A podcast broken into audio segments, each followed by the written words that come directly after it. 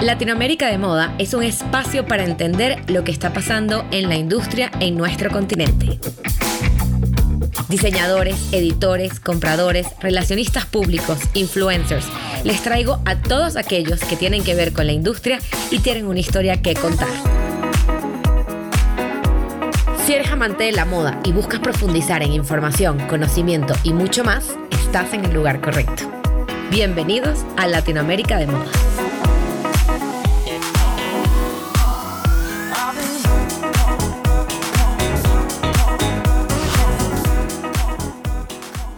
Las relaciones públicas en su forma más tradicional pasaron a ser historia y adaptarse ha sido clave para quienes desarrollan este rol tan importante.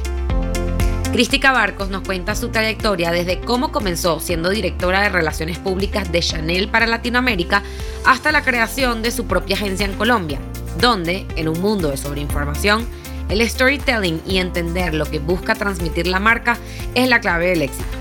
Los invito a escuchar mi conversación con la experta en relaciones públicas, Cristica Barcos.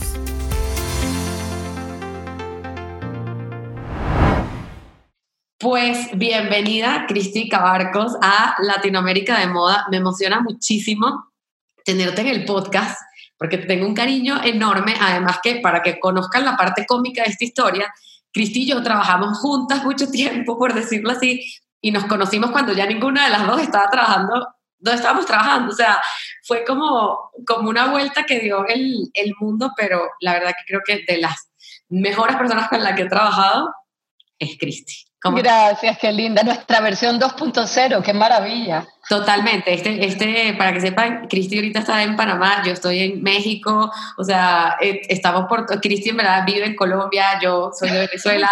O sea, para que sepan, aquí estamos de todo, de todo. de todos lados. Tal cual. Pero bueno, Cristi, empecemos. Cuéntame un poco cómo comienzas en el mundo de la moda. Bueno, digamos que yo siempre tuve una vena por la moda, pero estudié economía en la universidad, que no tiene nada que ver.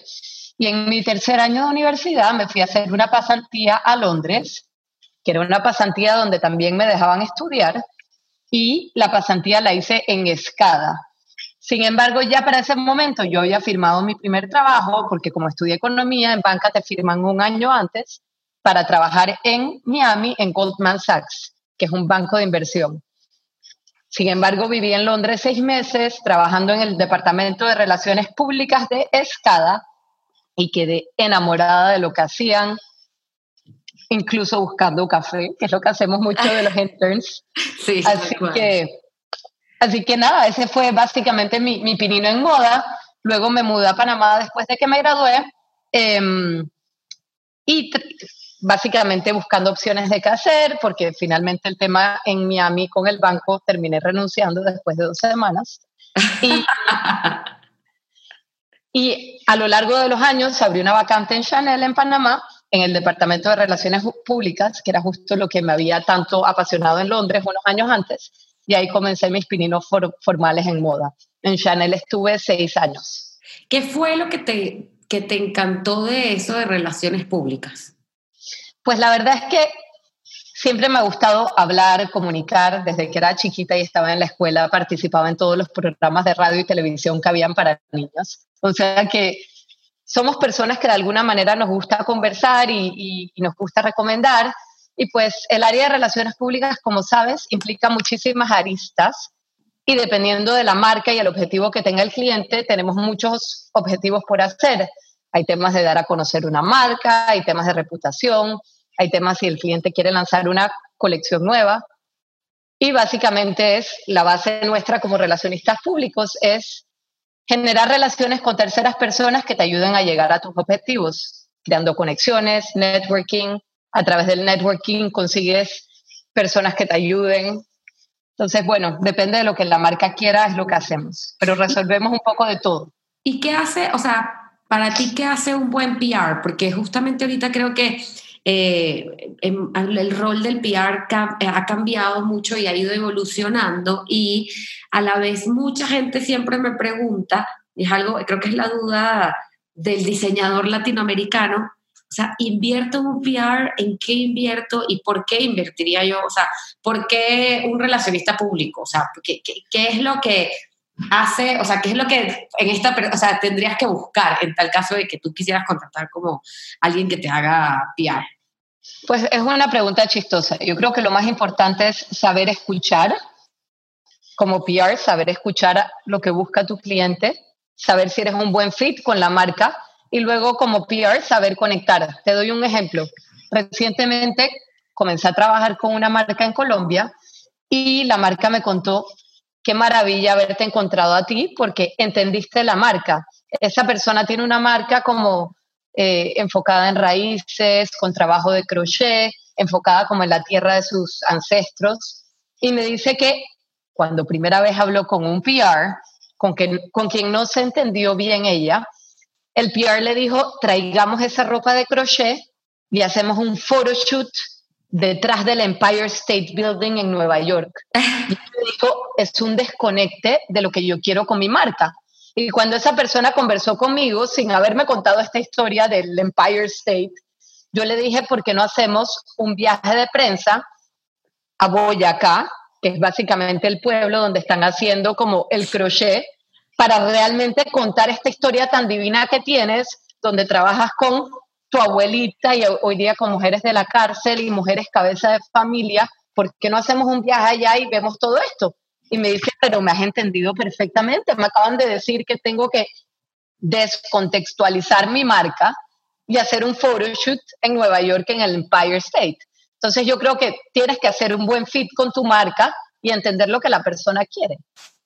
Sí, es que siento que, que al final el PR, y creo que lo dijiste muy bien, es esa parte, es como esa conexión entre eh, personas importantes como eh, desde los medios hasta, hasta clientes y cómo llegarle, cómo transmitir un mensaje que al final viene de la marca. O sea, no, o sea, es más que todo como saber, que creo que es la parte que, que buscan los diseñadores, cómo esto que yo tengo, yo te he hecho toda mi historia, ¿Qué entiendes tú y qué, y qué crees que puede ser interesante? Creo que eso también es importante que el PR haga, que es como resaltar lo importante, las cosas, los temas importantes de la marca, ya sea eso, cómo, cómo es el proceso, o capaz es una historia de, de, una persona que tiene años trabajando en esto porque su familia trabajaba en esto, o quizás es que, mira, o sea, para mí es como me pasó algo, o sea, es, me pasó esto y esto marcó mi vida y de aquí empecé hacer esto que estoy haciendo. Entonces, eh,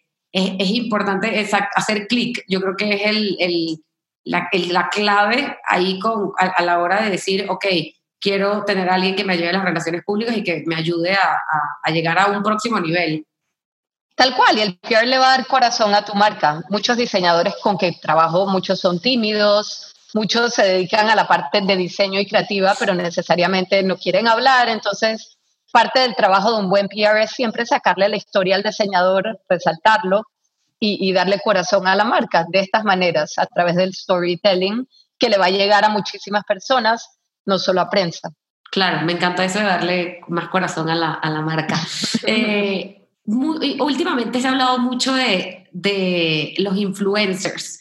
Eh, que para mí, me gusta hablar, o sea, llamarlos creadores de contenido en varios casos, no en todos, pero son creadores de contenido. ¿Qué, qué rol crees que, o sea, que, que, juegan? O sea, ¿crees que es una rama del marketing, de las relaciones públicas? O sea, como que, que, ¿cómo es el escenario que están jugando ellos ahorita? Pues mira, yo creo que personas con influencia en el mundo de la moda han existido y existirán siempre. En el pasado hablábamos de las supermodelos, de las actrices, de la Cindy Crawford, que antes veíamos posiblemente en la tele o en revistas o en las vanidades que leíamos cuando éramos chiquitas. Es decir, siempre han estado allí representando los productos que más se les asemejan o siendo musas para diseñadores.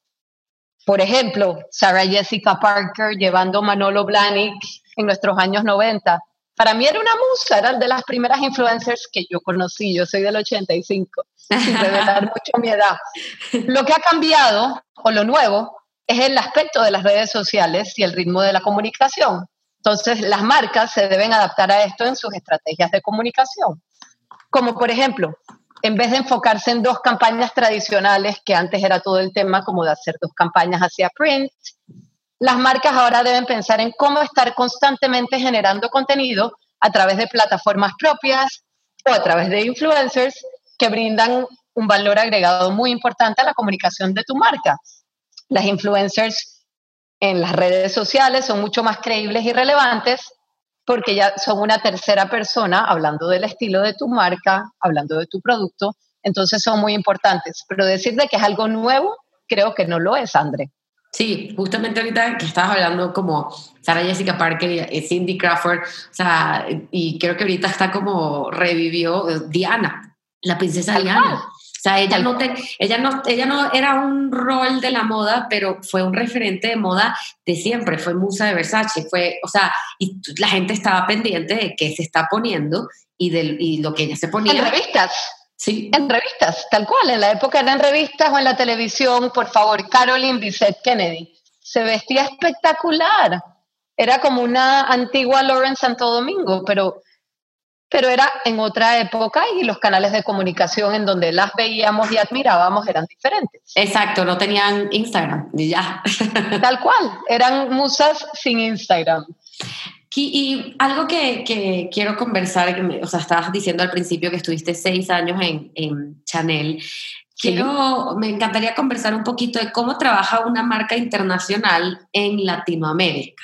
O sea, porque siento que es importante, eh, muchos de los que nos escuchan son personas que están en Latinoamérica y que obviamente admiran muchas marcas internacionales y que, más que Chanel.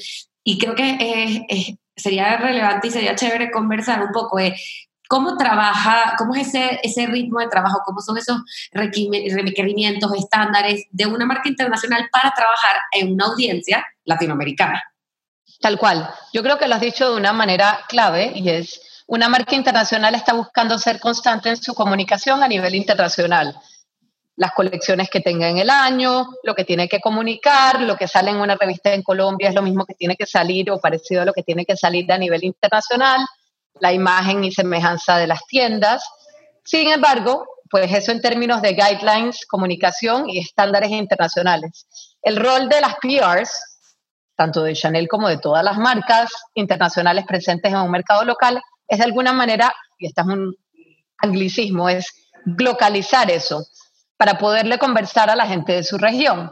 Entonces, si vas a hacer un photoshoot con una pieza, posiblemente de resort, que es la, la colección que estamos hablando ahora, pues hacerlo en, una, en Cartagena o en Cali o en el casco viejo de Panamá. Entonces, de alguna manera, ¿cómo le comunicas a tu, audiencia local con las modelos locales em, sobre la colección que están tratando de promocionar?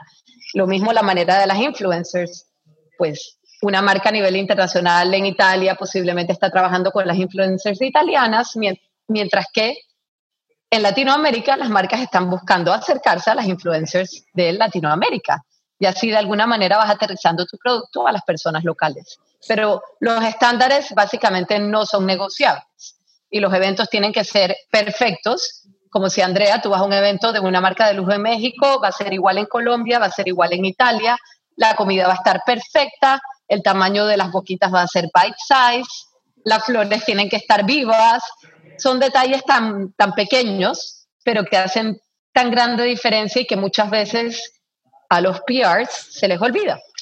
Claro, sí, es tropicalizar, la verdad. O sea, cumpliendo ciertos estándares, pero siempre localizando a la audiencia a la que le estás conversando.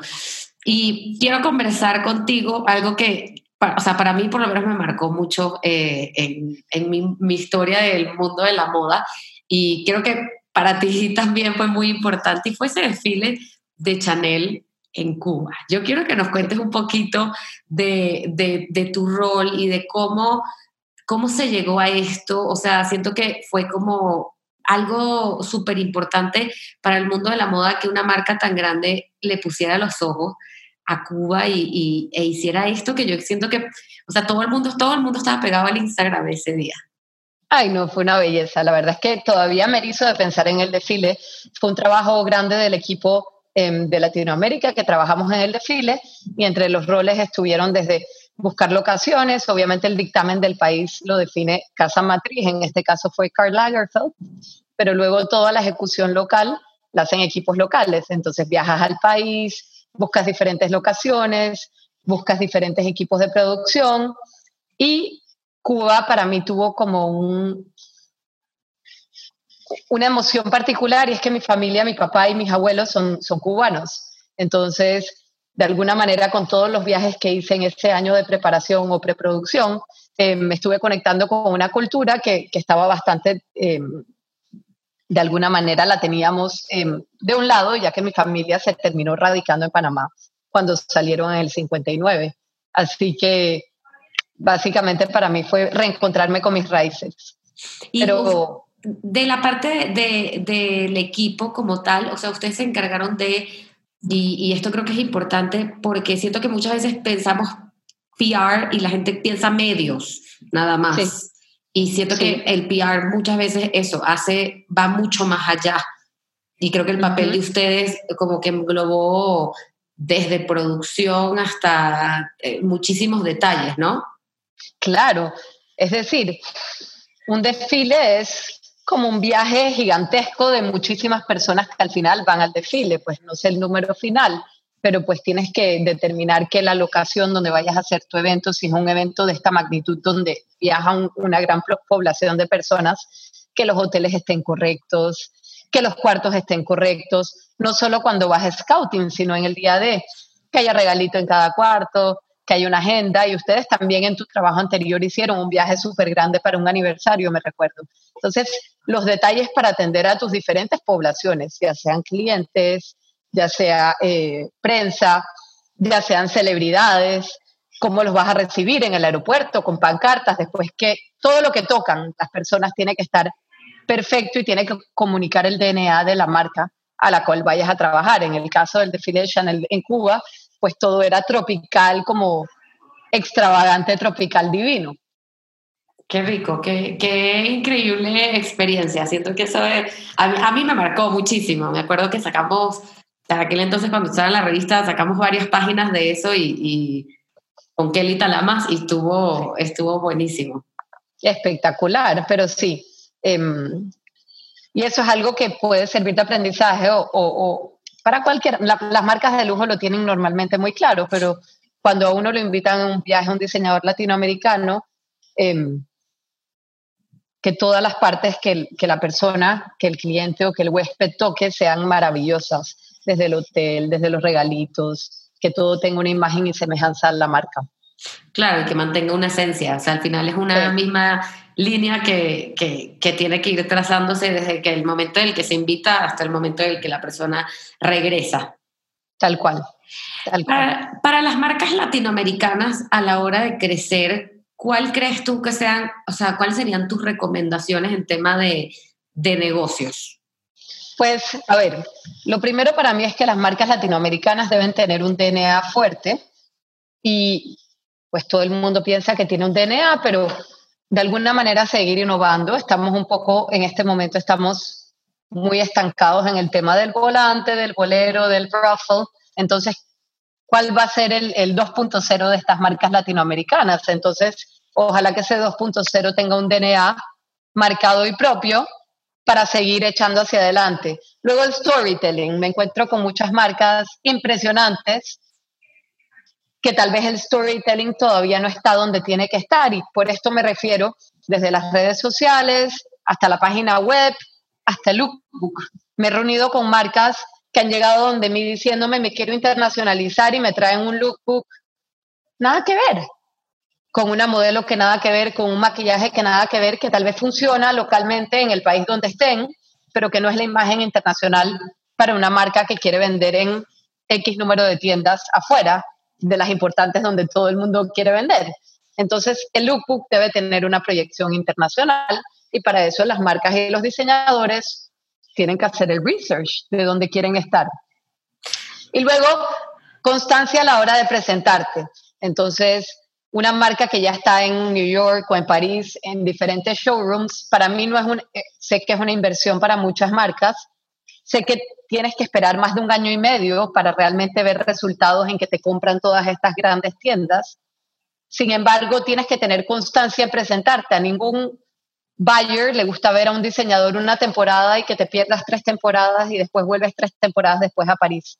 Entonces, quien sea que quiera hacer ese salto internacional tiene que estar listo, no solo a nivel de calidad en su, en su o, en volumen de su fábrica, sino también poder invertir en la constancia de presentarte siempre donde te tengas que presentar. Eso me parece un punto importantísimo y lo, lo conversé mucho con, en, en, un capítulo anterior con Mónica Sordo, que justamente las dos hablábamos de eso, de si tú decides dar ese gran paso, de decir, ¿sabes qué? Me voy a presentar en París.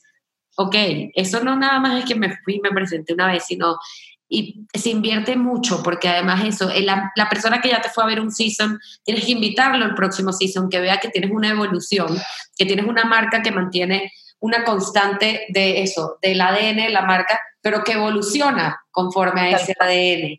Este, o sea, son cosas que, que siento que los buyers evalúan y también los editores cada vez que van. Tal y, Tal cual. Y, y que si yo te saco, o sea, en una revista este, este season, quiero poder volver a sacarte el season que viene. No es que te saque una vez y ya, te quiero volver a sacar el season que viene, pero si ya no existes, la verdad Tal que cual. a mí me pasaba, me, me, o sea, sí me quedaba como, pero ¿qué pasó? ¿Qué, por, ¿qué fue lo que pasó? ¿Por qué desapareció? Y, y, la verdad sí siento que es una, sí siento que es una gran, gran, gran inversión la que se hace en, en ese momento, porque es, además sobre todo, o sea, es, es de París, Nueva York, o sea, es, es es un tema de, de, PR, de ver quién te jala a la gente para que venga a tu espacio, el espacio, decorarlo, de que cuando entre la gente... Todo cuesta. Lo, lo que tú dices, el detallito, o sea, la galletita que sea, en estos días estaba viendo una marca que eh, hace suéteres, entonces la galletita era el suéter y la forma en cómo lo presentaban y toda la historia, pero claro, son cada uno de los detalles que tienes que pensar y, y you have to be ready, o sea, siento que que, y, y, además de todo eso, también que si te agarran y te dicen, me encantan tus cosas, quiero comprarte una, una, o sea, quiero hacerte una orden de 5 mil piezas, que tú puedes decir, ok, y que te digan, lo quiero para tal fecha, y tú puedes decir, ok, sí puedo, porque eso sobre todo siento que muchas marcas, eh, y que ese proceso también es muy interesante, muchas marcas piensan que es ir, presentar que me pusieron la orden y entregué las 5, 10, 20 piezas que tengo o que puedo producir, y la verdad es que, ajá, ¿qué, ¿qué vas a hacer si un monstruo de estos te llega y te dice, yo te voy a catapultar? pero necesito eso, 5 mil piezas. No, producción no se puede tomar a la ligera ni en cantidad, como hablas de 5 mil piezas, sino también en calidad, constancia sí. en el fitting, todo. Esa Bien, constancia o sea, en el fitting es importante. Constancia en el fitting. O sea, a mí una vez una diseñadora me dijo que cuando entró a uno de estos grandes retailers, algo que le preguntaron es, ¿cómo orma tu marca en comparación con Chanel? Y claro, estás en París con buyers que a la vez están de alguna manera viendo estas marcas internacionales presentándose en París y tú tienes que saber cómo son tus formas en comparación con Chanel. Claro, eso es. Entonces, eso es. Todo listo con, con, calidad, todo listo con producción. Llegas a París, tienes que presentarte varias veces y tienes que estar listo para no ganar el primer season ni el segundo season. Si tienes un producto con el storytelling correcto, con el DNA correcto, algún día lo vas a lograr si ese es tu sueño. Ahora, puede que esa no sea la vía para tu marca. También, Esta semana hice un trunk shoe maravilloso con una diseñadora maravillosa uruguaya en Panamá, donde vendió fantástico. Entonces, tal vez simplemente quieres pensar que quieres internacionalizarse haciendo trunk shows para generar flujo de caja. Es decir, no todo tiene que ser vender en la tienda X en Nueva York. Eso también, y siento que muchas veces nos quedamos limitados al nivel de mercado de decimos, es que exacto, yo quiero estar en esta tienda en Nueva York. Y es como, eso no necesariamente, tu clienta puede que no vaya a esa tienda, tu clienta puede que vaya a otras tiendas, eso, Panamá. Mira, tu clienta capaz está en, en, en Panamá. Hay un cuento muy bueno, o sea, Efraín Mogollón, un diseñador venezolano, sí. me dice que le va buenísimo en, en Dominicana. Es buenísimo. Amazing. Entonces es como, ok, una vez que, o sea, encuentra tu, eh, yo siento que también es eso, es experimentar y, y es encontrar el mercado. Eh, hay otro diseñador, por cierto, colombiano que vende buenísimo en Dubai. Mira, allá está el mercado, o sea, entonces... Fabuloso. Es, es, es experimentar. O una, comunicación, o una combinación de cosas. Puedes ir a París tu año y medio, a la vez puedes crear flujo de caja vendiendo colecciones actuales en Latinoamérica, donde estamos felices de recibirte en Panamá. y, y, y, sí, es decir, tratar muchas cosas. La idea al final es echar del diseño latinoamericano adelante. y creo que la parte de la imagen es súper importante, sobre todo por, o sea, un tema de redes. Hoy en día, a través de las redes, le puedes llegar a, a donde tú quieras. Si tú tienes una imagen donde se, o sea, se entiende lo que va la marca, la gente se identifica y conecta. Yo ahorita estoy en un tema muy fuerte de conexiones eh, y conecta, o sea, la marca conecta con esa clienta ese cliente va a hacer hasta lo imposible o va a seguir ahí constantemente hasta que un día resultó que pisó Latinoamérica o pisó una tienda donde está la marca y va a ser su sueño hecho realidad. Entonces, siento que, que esa parte de la constancia, de las imágenes, de optimizar la utilización de las redes sociales al máximo para comunicar el mensaje y, lo que se está haciendo es, es también parte de, de de toda este, esta idea de crecer el negocio sin necesidad de, gastar millones y millones o de intentar estar en, millones de lugares al mismo tiempo cuando al final son equipos y siento que es algo que caracteriza muchas marcas en Latinoamérica, somos equipos pequeños. Tal cual. Sí. Tal cual. A ver, Cristi, en tu carrera, ¿cuáles han sido tus mayores retos y aprendizajes? Pues mira, igual que tú, de alguna manera, trabajaba en, digamos, en la casa de moda más importante y tomar, tomar como el, de alguna manera, independizarme, tomar la decisión de independizarme. Cuando me fui de Chanel estaba en un país nuevo, no sabía qué me deparaba el mercado. Básicamente uno siempre tiene como esa inquietud si estás haciendo lo correcto o no, pero uno tiene que confiar en uno mismo y en ese momento encontré marcas y clientes dispuestos a apostar en mi trabajo como independiente. Entonces, yo creería que mi consejo para, para alguien que quiere comenzar un emprendimiento o, o, salir de un lugar donde no está seguro si debe salir, es que no tengas miedo a tomar riesgos. Porque lo, lo, lo peor que puede pasar es que aprendas algo nuevo. Claro. Sí, siento que es un, siento que es un gran paso y la verdad me, me, alegra verte mucho, o sea, te sigo mucho en redes y me alegra verte mucho donde estás y las marcas con las que estás trabajando y, y también como el mensaje que estás llevando de, de, todas estas marcas con las que, con las que trabajas. Cristi, gracias. Quiero entrar al el momento de las preguntas cortas con las que siempre voy cerrando claro. podcast. Eh, te quiero preguntar, ¿qué es la moda latinoamericana para ti en tres palabras? Pues yo te diría que color, movimiento y sensualidad. Bien. Tres tendencias que amas. No tienen que ser de la temporada, pueden ser de la vida. A nivel personal, pues digamos, me he visto mucho en color blocking, me parece fácil cuando no, estoy muy creativa. Em, para Bogotá estoy usando mucho la tendencia de, de turtleneck debajo de una camisa. Y si es del mismo color, mejor. Entonces ahí uno el color blocking. Me gusta mucho el tema de high-waisted jeans. Hoy día estoy obsesionada con, con, con, muchos aretes en la oreja, así que todo el tema de cuffs, ya sean de verdad o con huecos o sin huecos, me parece divino. Y, y para nuestro trabajo, que es de mucho andar, me gusta todo el tema de tener statement sneakers. Sí, eso creo que ha sido de las mejores. Y creo que, o sea, para mí fue Chanel quien puso eso de, tipo, en el, desfile de alta costura que sacó unos tenis y yo era como, no lo puedo creer. O sea, esto me da demasiada emoción porque al final, exacto, para nuestro trabajo que es ir de aquí para allá, estar, coordinar y que tienes que ver bien. sí. que, que el tenis ya, o sea, que ya uno para nosotros era como normal, pero que ya esté estandarizado como, ya nadie me puede decir absolutamente nada lo normalizaron de la misma manera que en su momento Coco Chanel liberó a la mujer. Así que me gusta mucho que digas que fue Chanel, pero, pero sí, es verdad, lo fue. Tres tendencias que nunca usarías. Pues la realidad no uso nada que no me quede bien. Si te soy muy honesta, no soy de seguir mucho tendencias. Pero algo que, por ejemplo, no, no he comenzado a usar es el tema de bike shorts, que son esta especie como de licras, como corticas, siento que no me quedan tan bien, pero de resto, honestamente, nada que no me quede bien, siempre tengo que estar cómoda y contenta. Muy bien. ¿Tu musa de estilo? Pues mira, actualmente, y es una chica que conozco por redes, me gusta Chloe Schill, es como una estilista em, de Nueva Zelanda, que no tiene miedo como a juntar diferentes tipos de estampados, colores, zapatillas. Em, y sí, me gusta descubrir personas desconocidas en Instagram y las voy saving en collections y luego voy, voy de ahí sacando ideas. No somos tan creativas, André. No, ya sé. No, créeme que yo también, eso yo, cuando descubrí esto de, Instagram, de hacer como collections y, los, y las carpetas, desde ese día, o sea, literal, hay días que me levanto y digo, no, no lo estoy logrando, y es ir a la carpeta a ver y, a ver algo. y decir, ok, ya tengo estas tres cosas en mi closet y son las que me voy a poner hoy, porque sí, hay, hay veces que cuesta.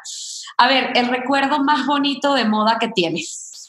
Pues digamos que obviamente atesoro mucho el desfile de Chanel en Cuba, pero nunca me voy a olvidar de mi primer desfile. Trabajando en Chanel, obviamente iba todas las temporadas a París y uno nunca se olvida de su primer desfile. Pieza que atesoras en tu armario. Y quiero hacer aquí un paréntesis porque a mí me tocó hacer el armario de Christie. Y es uno de los armarios más increíbles porque ese, ese armario es un tesoro, ya de por sí. Porque, o sea, quiero, quiero decir que Christy es una persona, o sea, a ti te encanta comprar en tiendas vintage. Sí. Entonces consigues cosas increíbles, o sea, sí, sí tienes muchos tesoros. Mira, la semana pasada justo me fui a una venta vintage que hace Gloria Saldarriaga en Bogotá. Me compré que no tenía un tuxedo dress de los como de los 70s o 80s de Yves Saint Laurent espectacular. Entonces no compro mucho, pero compro siempre piezas que sean icónicas, que me queden bien. Evidentemente, de mis piezas que siempre he añorado por desde que estuve en la universidad y quería ahorrar para comprarme, era una, una cartera clásica de Chanel, que fue de hecho la primera cartera que me compré cuando trabajaba en la casa y que siempre atesoraré. Lástima que no tengo hijas, pero tendré nueras muy eh, suertudas. Sí, la verdad que sí. o si no, siempre las puedo vender. También, y darles, darles larga vida también. Darles una nueva vida con mis amigas.